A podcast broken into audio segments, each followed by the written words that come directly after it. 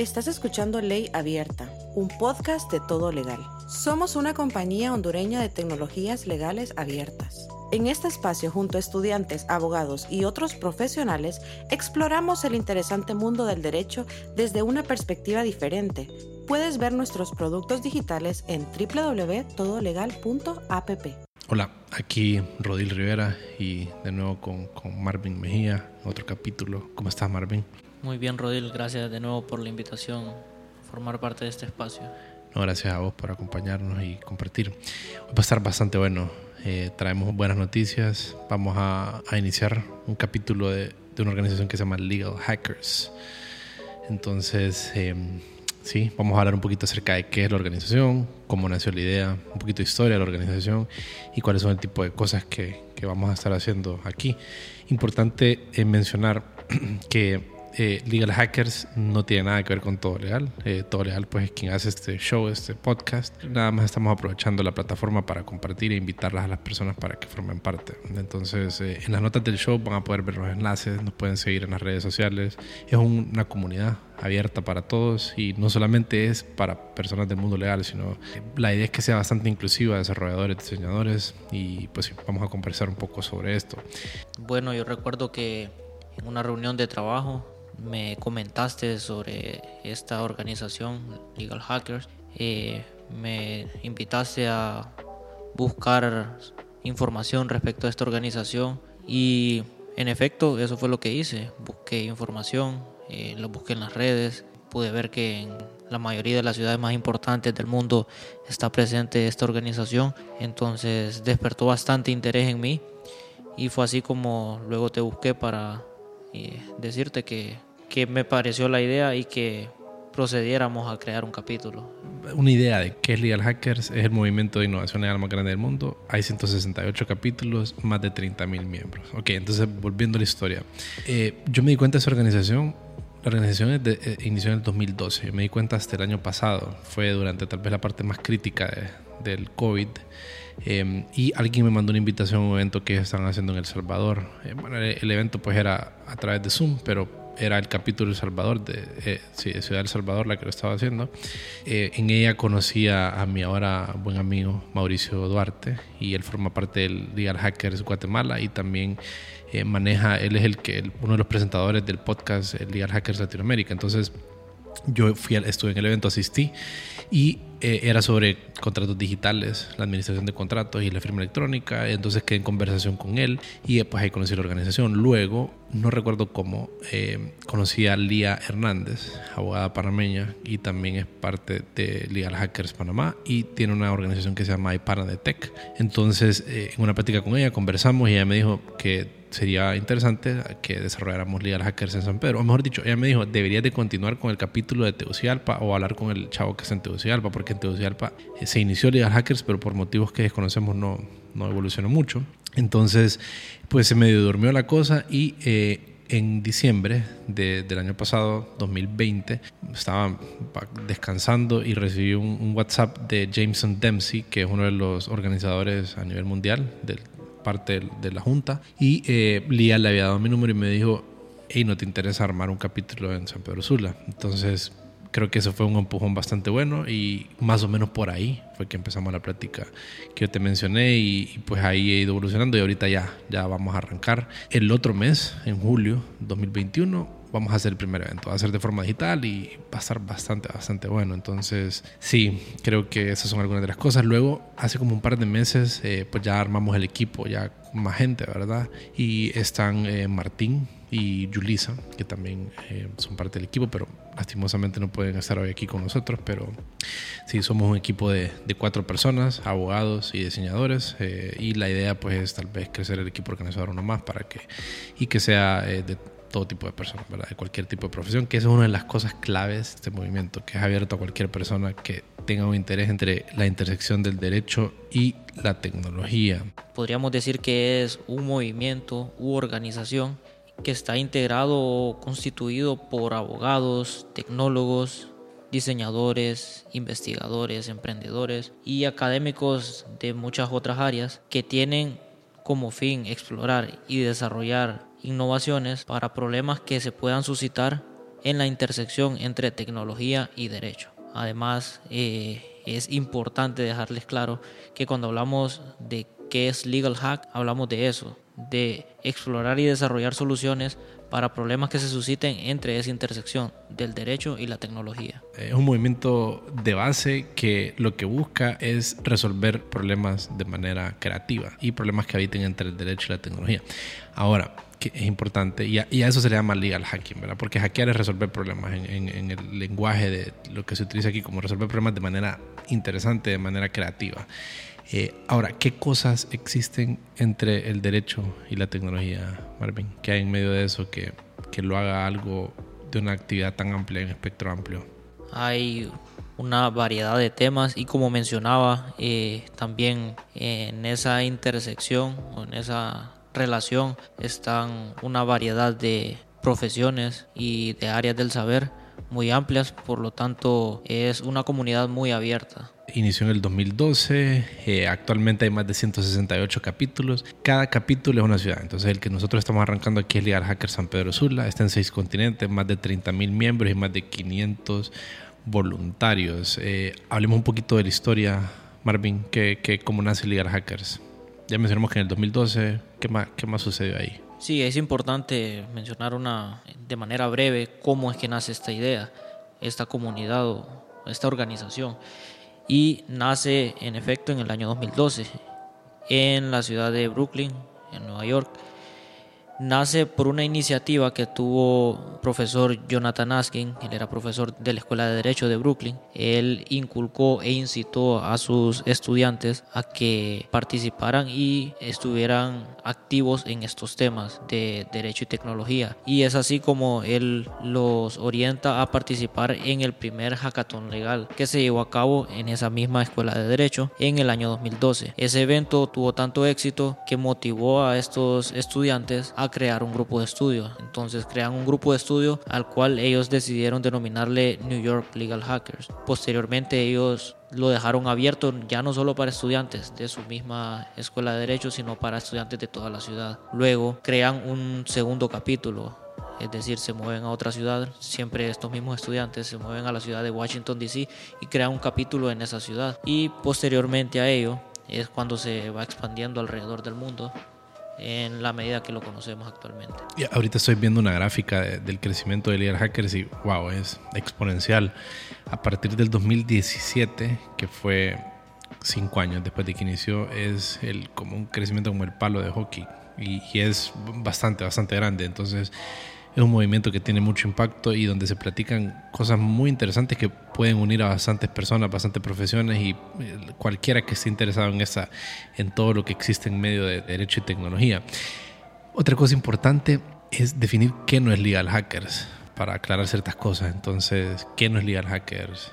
Esto es bastante interesante y muy importante dejarlo claro porque tiende a confundirse a las personas. Si puede llegar alguien que no esté muy informado respecto al tema lo puede malinterpretar. Entonces queremos dejar claro que nosotros no apoyamos ni allanamos ninguna actividad ilegal. No somos tampoco ninguna empresa comercial, ninguna asociación comercial. No somos grupos de defensa, no somos ningún grupo de defensa, ni somos tampoco ningún grupo de defensa informática. Claro. Es necesario dejar claro eso.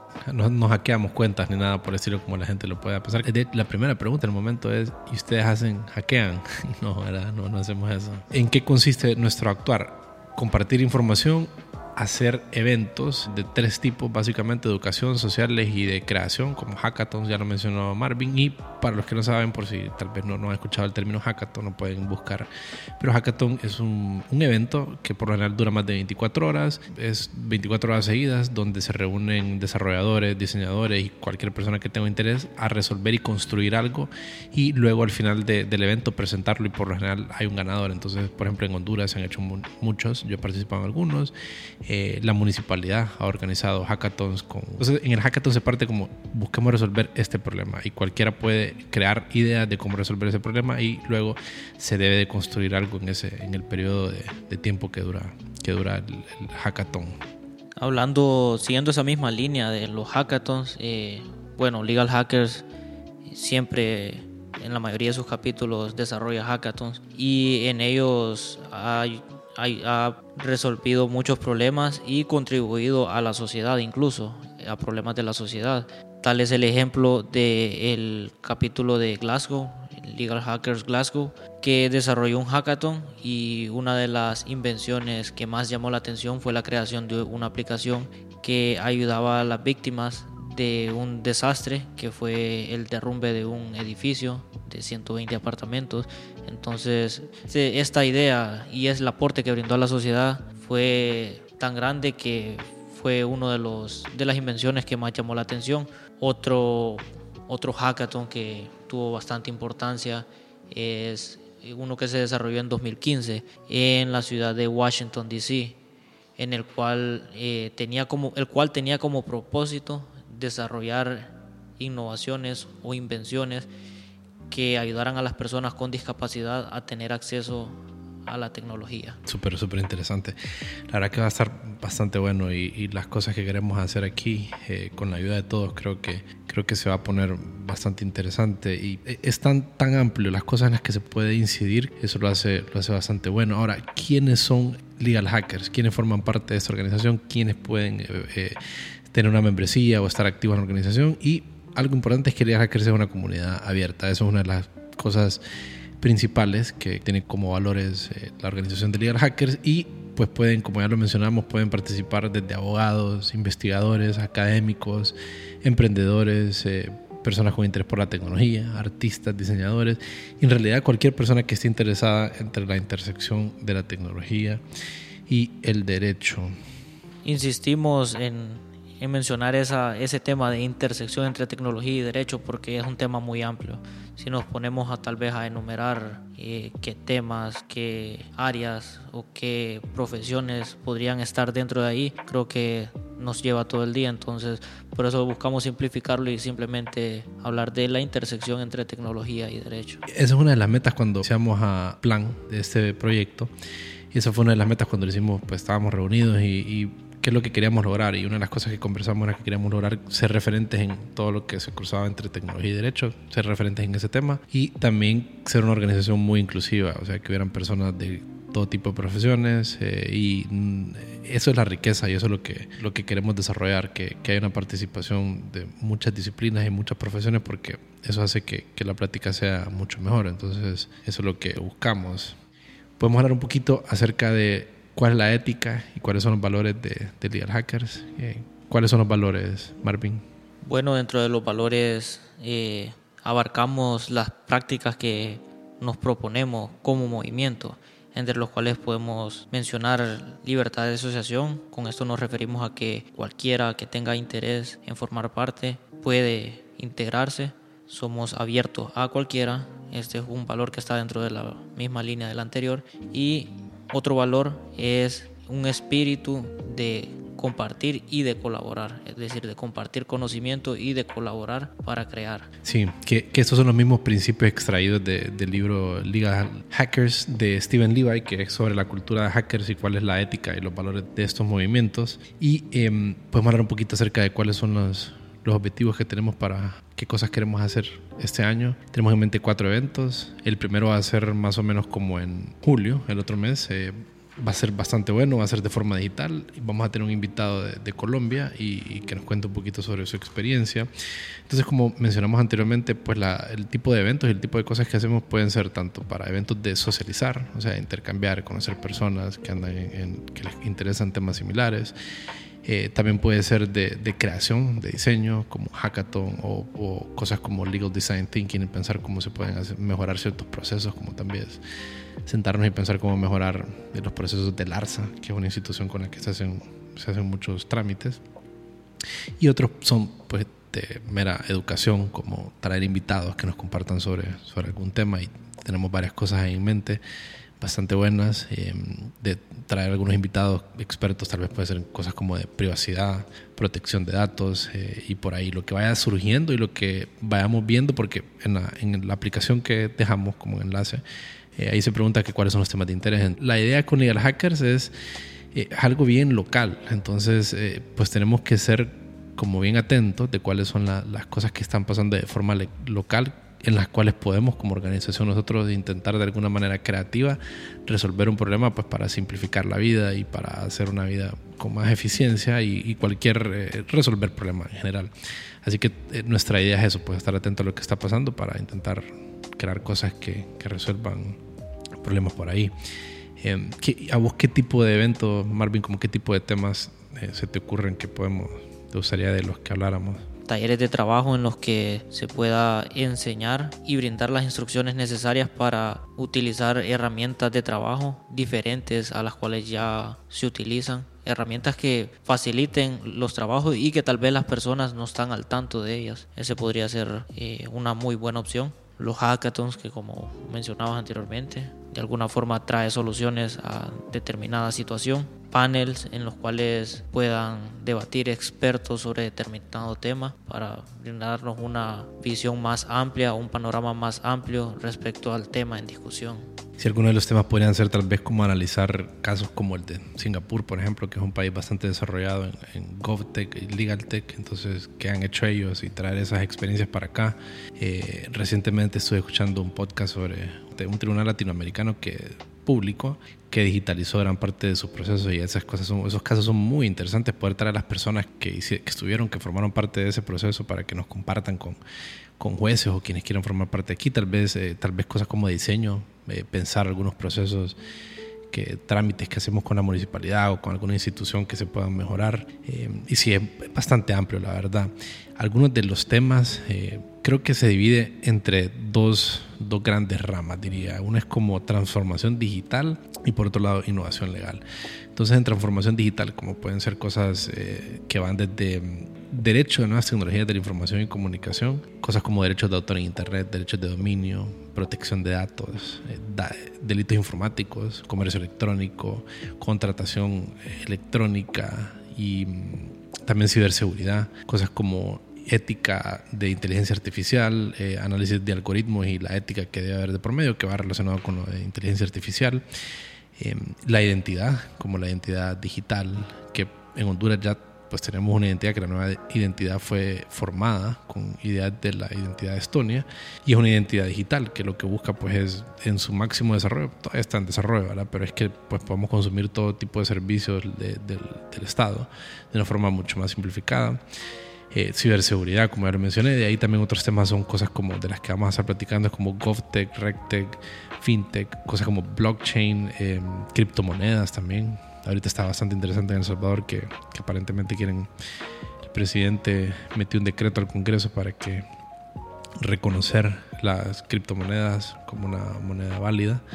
Eh, también pueden ser como juicios digitales, expediente digital, la prueba digital, resolución de conflictos a través de servicios digitales, firma electrónica también, algunas de las cosas que podemos estar hablando. Eh, es, bastante amplio los temas de los que podemos platicar y de los que, de los que esperamos conversar. Sí, a fin de cuentas lo que, lo que nos proponemos o uno de nuestros objetivos es traer a discusión y a la práctica todos estos temas que en el país tal vez no son muy discutidos o muy tratados y que sin embargo a nivel mundial ya son una realidad, ya son de conocimiento general. Súper emocionado de, de, arrancar con esto, creo que vamos a hacer cosas bastante, bastante buenas. Quien quiera saber más puede darle, seguirnos en las redes sociales o em, dejarnos sus datos en el, en el formulario para que reciban correos cada vez que hagamos algo. Y la idea es también aumentar el equipo de organizadores, eh, por si gente quiere participar ayudándonos con los eventos que hacemos y demás. Así que el espacio está abierto para, para eso, todo está en, las, en los enlaces y va a estar bueno. Muchas gracias. Gracias Marvin. Gracias de nuevo Rodel por la invitación. Un placer.